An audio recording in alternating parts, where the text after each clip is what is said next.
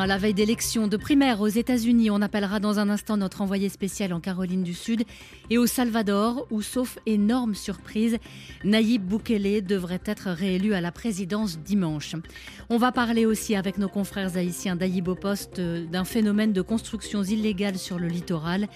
Et puis l'actualité des Outre-mer. Benoît Ferrand, vous nous parlerez tout à l'heure de la gronde à Fort-de-France. Oui, la colère qui gronde à Fort-de-France, un arrêté signé du maire du chef-lieu de la Martinique ne plaît pas du tout à ceux qui s'apprêtent à organiser les festivités du carnaval. À tout à l'heure. Merci à tous d'être avec nous.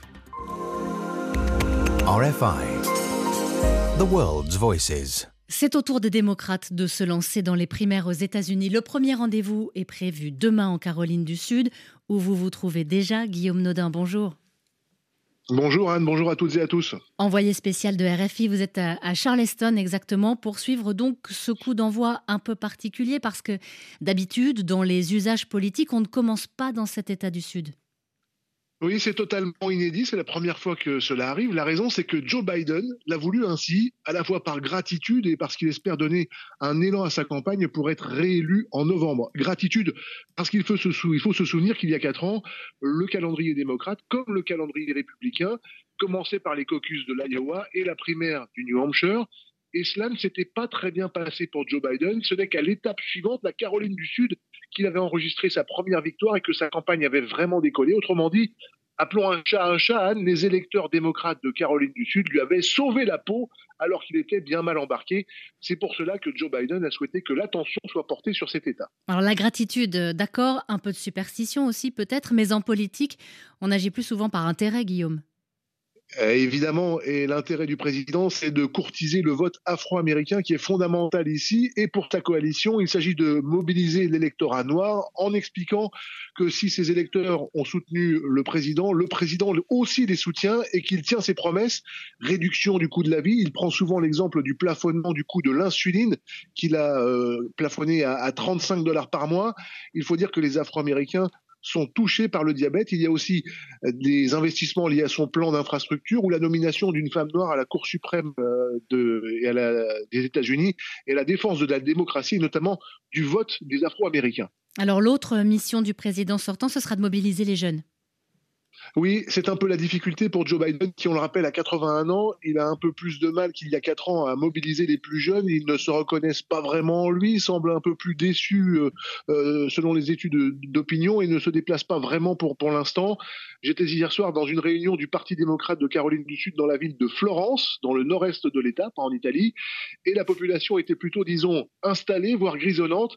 Et vous le savez, face à l'électorat très homogène de Donald Trump, composé largement de blancs évangéliques, Joe Biden doit mobiliser des catégories de population très diverses, une coalition beaucoup plus disparate que son adversaire. Et ça aussi, c'est quelque chose que Joe Biden peut utiliser, cette diversité de soutien.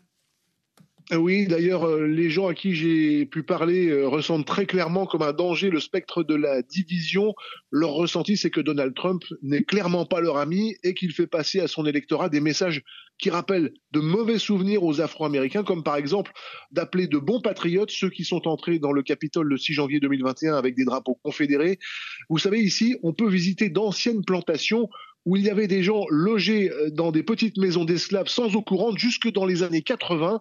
En ce sens, ils voient aussi Joe Biden comme un moyen de se protéger. Ils assurent ses arrières pour que le président assure les leurs. Bon, mais Joe Biden va la gagner cette primaire de toute façon il n'y a aucun suspense. Hein. Il y a une concurrence de pure forme avec le représentant du Minnesota, Dean Phillips, et l'auteur Marianne Williamson, que peu de monde connaît. Ils ne se sont d'ailleurs pas ou peu déplacés ici. Joe Biden est lui venu deux fois, une fois à Charleston, dans une église afro-américaine frappée en 2015 par une fusillade perpétrée, perpétrée par un suprémaciste blanc. Encore un message, et puis encore la semaine dernière, pour célébrer son choix de faire de la Caroline du Sud la première étape du processus de désignation du candidat démocrate à la présidentielle, il va gagner, c'est sûr. La question, c'est avec quelle marge, avec quelle participation et donc avec quel élan pour sa campagne. Guillaume Naudin, en direct de Charleston. On suivra avec vous la première primaire démocrate en Caroline du Sud demain. Radio Francia Internacional. La colère ne retombe pas en Argentine. Des centaines de personnes étaient hier encore rassemblées devant le Parlement au moment où les députés examinaient les réformes ultra-libérales du président. Et pour le deuxième soir de suite, il y a eu des violences. Théo Conscience était sur place pour RFI. Devant le Congrès entièrement barricadé derrière des barrières anti-émeutes, des milliers de manifestants font face à un imposant dispositif policier. Conformément au nouveau protocole anti-blocage du ministère de la Sécurité, la police décide de dégager la chaussée occupée par les manifestants. Une colonne de policiers en tenue anti-émeute s'avance en faisant claquer leurs bottes sous les huées. Les moteurs de la brigade motorisée vrombissent et les policiers avancent boucliers à la main pour disperser les manifestants à coups de matraque et de gaz lacrymogène. Nous sommes un groupe de voisins organisés, d'étudiants, de retraités, de travailleurs. Et nous sommes contre le recul que représentent les mesures et le plan économique de Milei. Le visage bouffi, les yeux rouges, Emiliano reprend ses esprits à l'écart après avoir reçu du gaz. Cette politique d'austérité va tous nous mettre à la rue. Elle va nous laisser sans éducation publique, sans santé publique. Elle va laisser mourir les retraités de faim, comme en 2001. La brigade motorisée continue de disperser les manifestants en tirant des balles de caoutchouc. À l'intérieur du Parlement, des députés de l'opposition demandent en vain la suspension de la séance et quittent l'hémicycle pour dénoncer la répression policière. Théo Conscience, Buenos Aires, RFI. Et la presse revient largement sur ces événements. Vous l'avez lu pour nous, Christophe Paget. Les journaux font le récit de la dispersion brutale des manifestations. Oui, des gendarmes frappant des retraités, la police fédérale tirant des rafales de balles en caoutchouc et agressant physiquement des journalistes et des photographes, mais aussi des députés qui étaient sortis dans la rue pour tenter de freiner ce cirque répressif.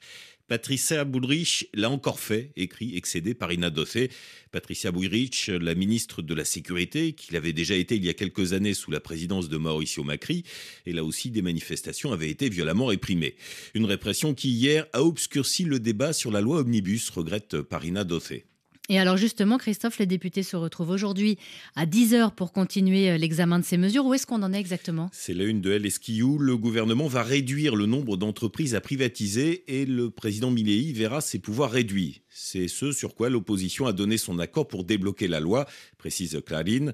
De 36 entreprises privatisées, on passerait à 27 pointes per fil plus trois qui pourraient être privatisés partiellement. Mais dans son éditorial, Karine remarque que l'accord des députés ne garantit pas un vote automatique au Sénat. Et selon l'éditorialiste, aujourd'hui, tout le monde admet qu'il faudra repartir de zéro au Sénat. Dans l'actualité également, les élections au Salvador J-2, élections sans suspense tant le président sortant fait figure de favori. Naïb Boukele surfe sur ses résultats dans la lutte contre le crime et contre l'insécurité. Il devrait remporter sans problème la présidentielle et les législatives, Christophe. Les élections définiront le futur de notre pays, avertit la Prensa Grafica, qui insiste sur une détérioration de la démocratie et de l'état de droit sous la présidence Bukele, alors que pour la première fois, un président a le droit de se présenter pour un second mandat consécutif. En tout cas, depuis hier, c'est silence électoral. Le tribunal suprême électoral a rappelé, écrit Diario Latino, que les partis politiques et leurs sympathisants ont interdiction de faire de la propagande trois jours avant le scrutin et le jour même. Ce qui n'a pas empêché le président Boukele de publier hier une vidéo dans laquelle il se félicite de la construction et l'amélioration d'écoles dans tout le pays et critique certains journalistes et leurs enquêtes, écrit toujours Diario El Mundo. Il reste beaucoup à faire. D'ailleurs, le modèle n'est pas parfait, c'est ce que reconnaît aujourd'hui le vice-président du Salvador dans une interview exclusive accordée à RFI.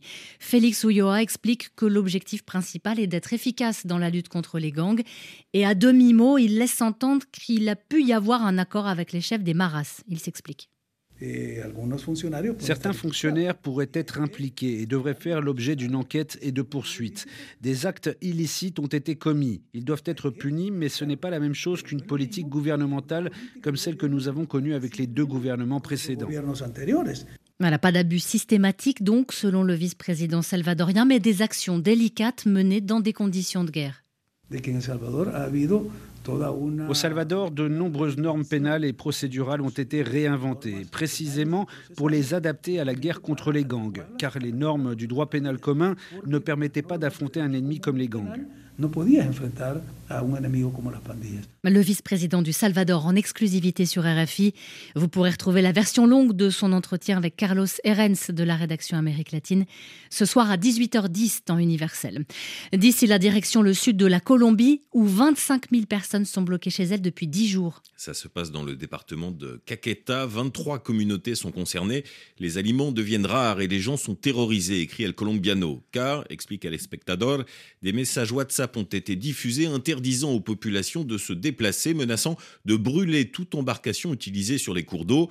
Or, les rivières sont utilisées pour atteindre les municipalités, pour transporter les malades et la nourriture. Personne n'ose dire d'où viennent ces messages, mais il semble ouvrir, écrit à l'Espectador, un nouveau chapitre entre deux groupes dissidents des FARC présents dans la région. Port-au-Prince, 89.3 FM. La presse haïtienne, elle rapporte de nouveaux affrontements hier entre gangs dans la capitale et les alentours. Et selon un décompte de l'Organisation internationale pour les migrations repris par Alter Press, plus de 3300 personnes ont dû fuir les violences de ces derniers jours dans les quartiers de Pernier et ses environs, dans la commune de Pétionville, de Drouillard, de Warf à la Saline, dans la commune de Cité-Soleil et la municipalité de Port-au-Prince. Alter Press annonce aussi que la dégradation du climat sécuritaire a provoqué la fermeture brutale de plus d'un millier d'écoles publiques et privées. Pendant ce temps, le Nouvelliste relève qu'un accord de financement de 3 millions d'euros de l'Union européenne en appui à la police haïtienne a été signé. Une contribution qui était annoncée depuis des mois, souligne le journal, qui parle de toute façon de cautères sur jambes de bois. Ni les pansements ni les aspirines ne guérissent le cancer. Christophe Paget pour la revue de presse, à retrouver sur internet www.rfi.fr. On reste en Haïti. Comme chaque premier vendredi du mois, nous sommes en ligne avec nos confrères d'Aïbo Post, un site de référence connu pour la qualité de ses enquêtes et de ses reportages de terrain. Et aujourd'hui, on revient sur euh, l'un de leurs articles consacré au phénomène fêté. Bonjour Jérôme Wendy Norestil. Bonjour. C'est vous qui avez réalisé ce reportage, donc euh, qui avez observé ces constructions sur le littoral de Carrefour, au plus proche de la mer. Sur la mer même, hein, car certains habitants construisent sur des remblais ou carrément sur des déchets. Écoutez par exemple le témoignage de Chimène. Ici, nous avons ajouté de la terre une première fois, mais elle a été emportée par un cyclone. J'ai oublié l'année où il est passé, mais par ici, il y avait un trou que nous avons rempli à l'aide de grands camions de terre. Et la maison était plus en hauteur ici. Et tout cela est très instable, hein, ce, ce pari de repousser la mer. Effectivement, ce photoreportage de Kenley Augustin et moi aborde une situation qui touche le littoral de Port-au-Prince, particulièrement la commune de Carrefour. Eh bien, là-bas, des gens aux faibles conditions économiques repoussent la mer avec des alluvions, des détritus construit des maisons de fortune en dehors des normes de construction. Et généralement, ces maisons sont vulnérables aux inondations. Voilà. C'est un phénomène qui prend de l'ampleur dans la mesure où tout le littoral de, Port-au-Prince, surtout dans, des quartiers qu'on appelle quartiers populaires, euh, des gens habitent en dehors des normes de construction. Alors, ces maisons sont bâties sans autorisation, vous nous le rappeliez. C'est aussi ce que vous a dit Michel Oriol de l'aménagement du territoire, avec qui vous vous êtes entretenu.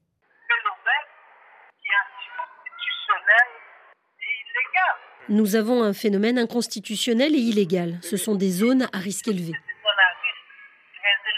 Illégal donc, et pourtant ce phénomène euh, s'étend, on l'a dit, au mépris des risques. Exactement. Um, si l'on se réfère à l'article 36.5 de la Constitution, um, c'est un phénomène illégal. Donc cet article stipule que le droit de propriété ne s'étend pas au littoral, aux sources, rivières, ou d'eau et mines et carrières. Donc toutes ces zones-là font partie du domaine public de l'État qui ne peut être ni loué ou vendu. Donc c'est une pratique qui est, qui est illégale. Et pourtant, il n'y a pas d'action de l'État. Exactement. Au niveau de l'État, il n'y a pratiquement aucune intervention jusqu'ici. Um, il est vrai qu'il existe un comité interministériel d'aménagement territorial, mais la loi ne lui confère pas l'assise nécessaire pour intervenir directement sur la situation. En plus euh, des risques sanitaires, il y a d'autres dangers. Vous avez rencontré également euh, l'agronome Christin Calixte, et lui vous a parlé d'un risque qui est lié au climat. Même avec très peu de millimètres de pluie venant du bassin versant, cela affectera cette communauté habitant au bord du littoral. Et vice-versa, l'agitation de la mer va engendrer une remontée de grosses vagues et causera la mort de certaines personnes. Donc en fait, ces risques, ils existent déjà, mais ils sont accentués par ces constructions précaires sur le littoral. Exactement. En vu le fait qu'Haïti fait partie des États insulaires qui sont vulnérables aux effets du changement climatique, cela peut avoir une conséquence sur la vie des gens et dans ces communautés lors de la montée du niveau de la mer.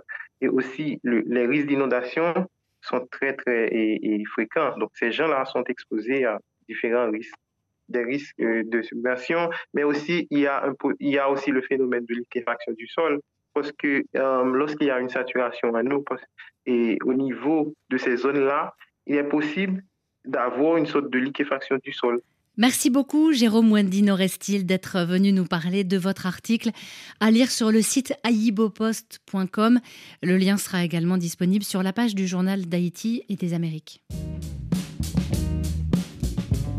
Merci d'être avec nous. Dans un instant, nous retrouverons nos confrères de la première pour l'actualité des Outre-mer. Nous irons notamment à Fort-de-France où la colère gronde avant le carnaval et puis juste après à 13h30 temps universel.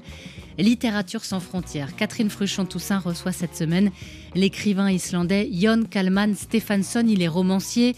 Son œuvre est traduite dans le monde entier et cette fois-ci, il publie un texte un peu particulier, autobiographique, euh, qui raconte euh, son enfance, la mort de sa mère lorsqu'il avait 6 ans et aussi euh, son amour et une rencontre probablement imaginaire avec Paul McCartney des Beatles. A tout de suite. Le journal de l'Outre-mer. Bonjour Benoît Ferrand. Bonjour Anne. La colère gronde à Fort-de-France. Un collectif d'habitants, de commerçants et d'associations accuse le maire du chef-lieu de la Martinique d'entrave au carnaval.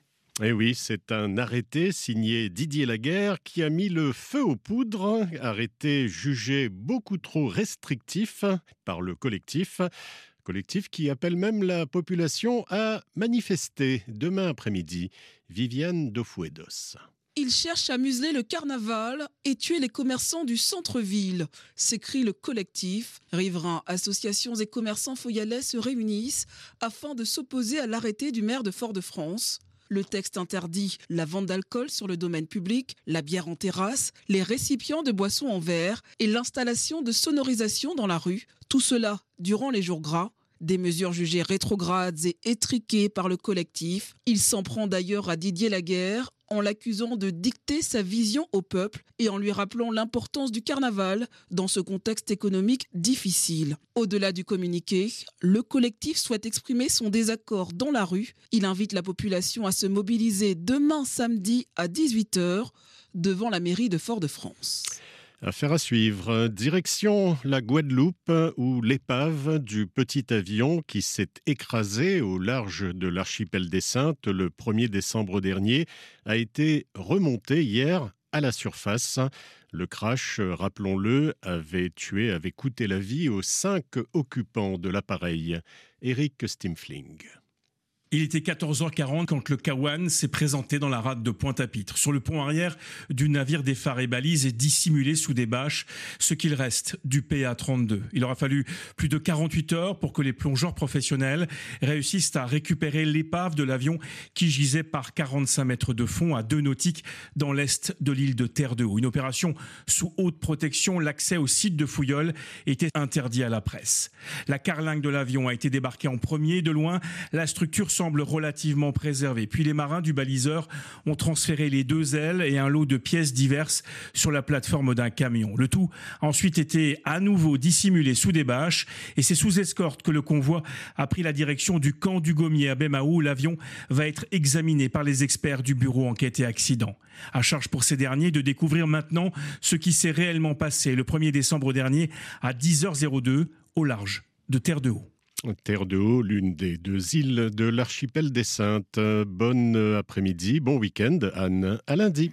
Merci Benoît Ferrand et à lundi. Merci à tous d'avoir choisi RFI aujourd'hui encore. Vous le savez, vous pouvez nous réécouter, nous retrouver sur l'application RFI Pure Radio, nous lire aussi sur internet www.rfi.fr. Très bonne journée à tous.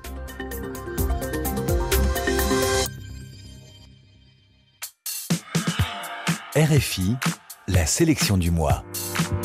Je vais reprendre un peu de champagne, jeune fille. Laurent Voulzy. Je me sens un peu bleu.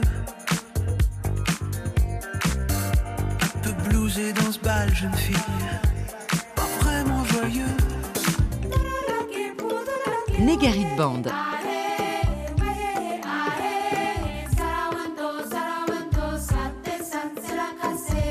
RFI Musique.